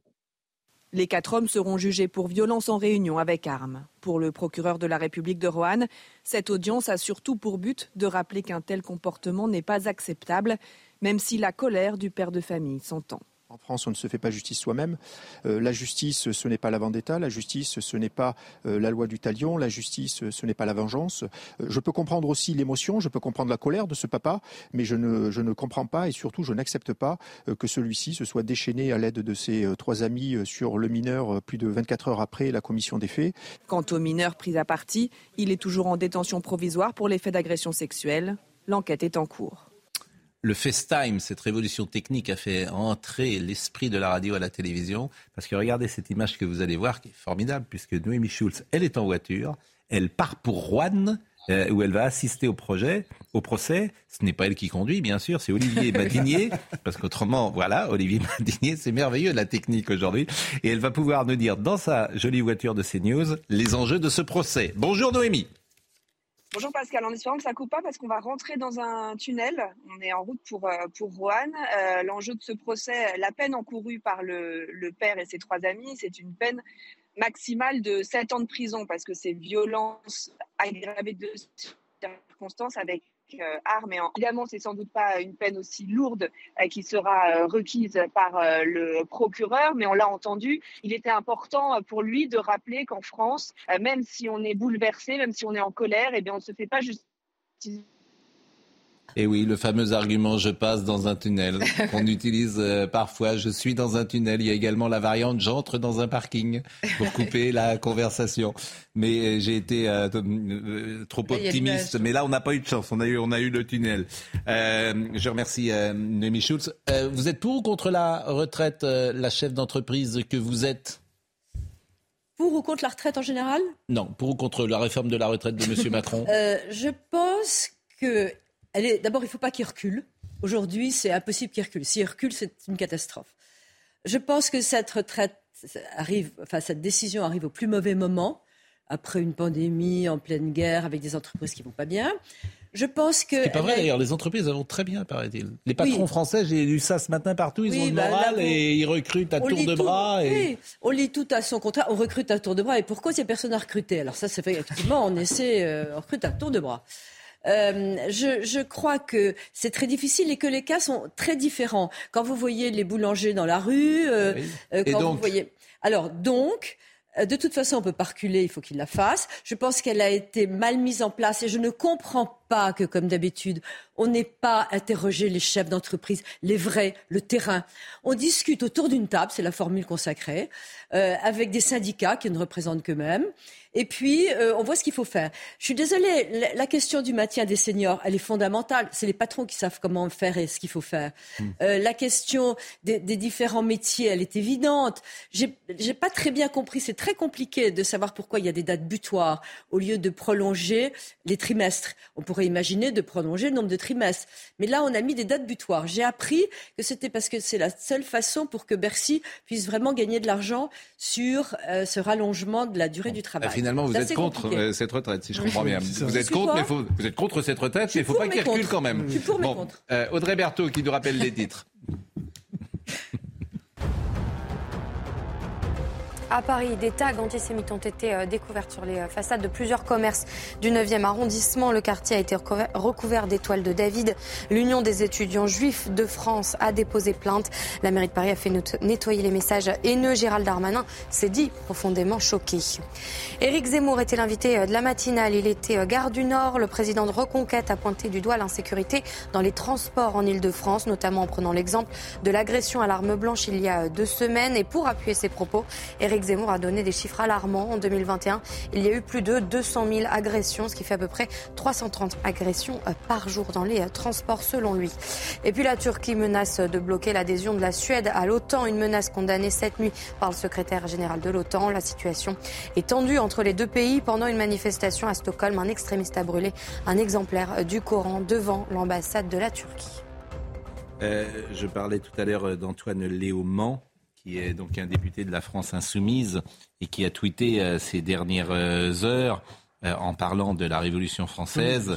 Le seul traître, c'est Louis Capet, bah, dit-il. Il a trahi la patrie en conspirant avec l'ennemi pour que la France soit envahie. Et on est tout à fait dans ce wokisme de prendre des lunettes de 2022, que ce soit en France ou aux États-Unis, parce que tout combat, évidemment, est idéologique et j'ai le sentiment que le combat idéologique est peut-être plus fort aujourd'hui euh, qu'il ne l'était il y a 20 ou 30 ans. Oui, mais euh, j'aimerais que vous fassiez une sorte de référendum et que vous demandiez aux Français s'ils savent qui est Louis Capet. Bah, alors, je vais, euh, vous voulez que je vous réponde? Euh, Tous ceux qui ont plus de de l'âge. 50 ans le savent. Et euh, effectivement, il y a un souci. euh, il y avait quand même euh, une culture commune. Euh, les gens qui ont 58 ans comme moi sont plus proches euh, culturellement des gens qui ont 90 ans que des gens qui en ont 40. Oui, mais il y a donc une proportion de Français très élevée qui ne savent pas qui est Louis Capet. Sans, sans doute. Mais, mais euh, c'est- peut-être par là qu'il faut commencer. Sans doute. Sans doute, sans doute. Mais bon, là où on, on ne lui a fait fait que- assez peu de pub à l'école, hein, faut pas. Ce- Ce personnage-là en particulier, Oui. on lui a fait peu de pub à l'école, ça c'est sûr. Oui. Non, mais Pas- là, pas- là, Léo Mans- Léo Mans, il attaque moins Louis Ouais. XVI qu'il ne protège absolument la Révolution dans toutes ses ramifications qui sont parfois honteuses. C'est évidemment Surtout- ça qu'il Surtout 1793 et Robespierre. Oui. Voilà. Mais Robespierre c'est- dans la chambre et du coup, il Robespierre dans faut, la taire, chambre. il faut taire les massacres. Donc mais on bon, regarde c'est l'histoire la révolution est un bloc, c'est la Oui, bah, fameuse, justement, euh, formule. C'est même Oui, pas bah- un bloc. Pardonnez-moi, c'est même pas un bloc. C'est 1793. Point. C'est pas 1792. C'est pas 1789. Voilà. Donc c'est la terreur et le, c'est la vendéen. Il y a deux jours de retard quand même pour discuter de la culpabilité de Louis Capet. Ah non, mais il en, Le 21 parle, janvier. il en parle depuis le 21, je vous rassure. Oui, mais Pascal aime les raccourcis. C'est beau d'esprit, bien sûr. Bon, qu'est-ce que vous, vous vouliez dire sur ce dire- sujet, euh, hor- hormis cette dérision qui est votre marque de Je suis fabrique absolument convaincu que la, la- la mort de, la mort du roi pèse, en cela je suis euh, tout à fait disciple d'Emmanuel Macron, pèse il a écrit. sur euh, à la fois le moral des Français, leur, leur conception de la, la- leur malheur d'être. Dans les années 60-70, ça pesait pas. Voilà. Ah bah excusez-moi, De Gaulle, il en parlait un peu quand même. Et Ah bah oui, c'est- même son- sa volonté de combler le vide. Donc. L'Observatoire, c'est un bon éditeur. Et ce livre, est- la couverture, c'est vous qui avez choisi la couverture Pardon C'est vous qui avez choisi cette couverture Euh, J'ai participé au choix, oui. Je trouve qu'elle est très belle. Non, j'ai participé surtout au titre. C'est-à-dire que ce qui est important dans le titre, c'est le premier mot, mais chroniques américaines. C'est-à-dire qu'au fond, c'est ce que je avais envie de dire. Bon, euh, on pourrait faire un autre livre. hein, euh, Je n'en ferai pas d'autres, rassurez-vous. Mais euh, Merci en tout cas d'être. suffit. Merci. Euh, Sophie de Menton, merci.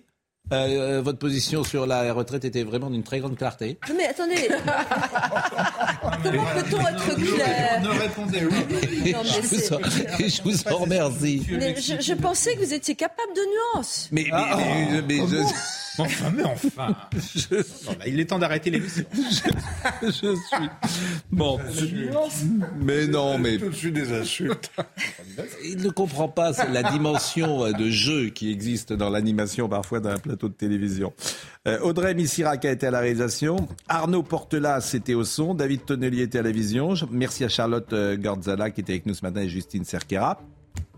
On aura, pensé, on aura une pensée aujourd'hui pour Antoine Bounour, dont les obsèques seront célébrées euh, à Clamart en début euh, d'après-midi. Je l'avais dit euh, il y a quelques jours, il était preneur de son avec nous et il nous a quittés. Donc on pensera évidemment à lui à 14h30 au moment où seront célébrées ses obsèques, en même temps qu'on pensera à sa famille. Jean-Marc Morandini dans une seconde.